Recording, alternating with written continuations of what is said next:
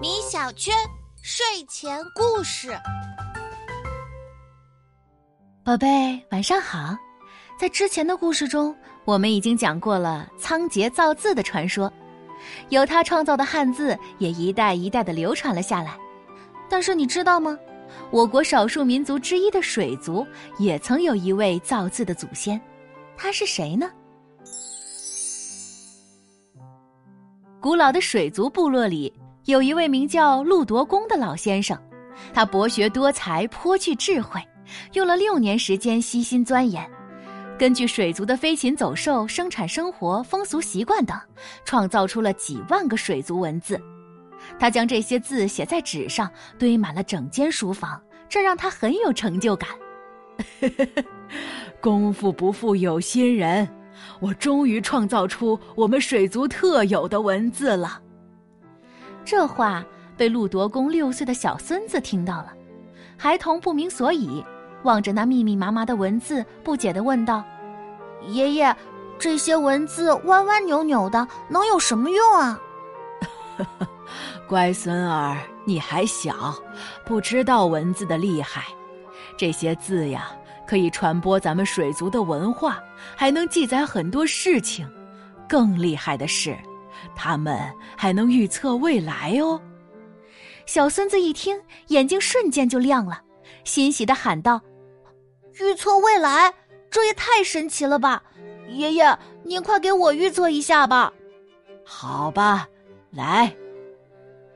于是，陆夺公拿出笔，在纸上写写画画，根据水族特殊的方式，真的用文字预测出了小孙子即将发生的事情。哎呦，我的乖孙儿果然不简单呐！怎么了，爷爷？这个月月末。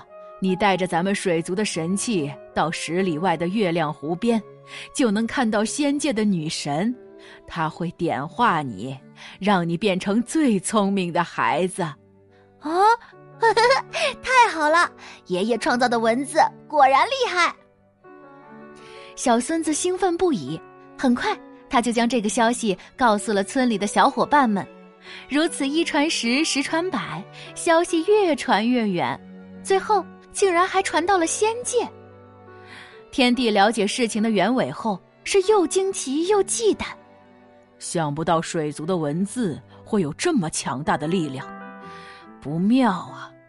若是我仙界的事情都能被凡人预测到，那神族还有什么威严可谈呢？不行不行，我绝对不能让这样的文字传承下去。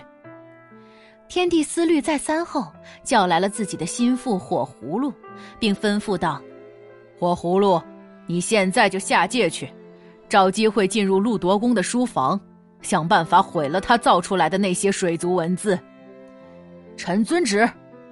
于是，火葫芦便下凡，来到了民间的水族部落，并化身成了一个小男孩，去接近陆夺公的小孙子。喂。听说你爷爷用文字测出了你与女神相见的方法和日子，是真的吗？小孙子说：“当然是真的了，我爷爷发明的文字可厉害了。”火葫芦撇了撇嘴，又故意摇着头说：“哼，你吹牛的吧？我可不信。”哎呀，我才没吹牛呢！不信的话，我这就带你去看看那些文字。火葫芦等的就是他这句话，于是立马答道：“好啊。”你带路吧。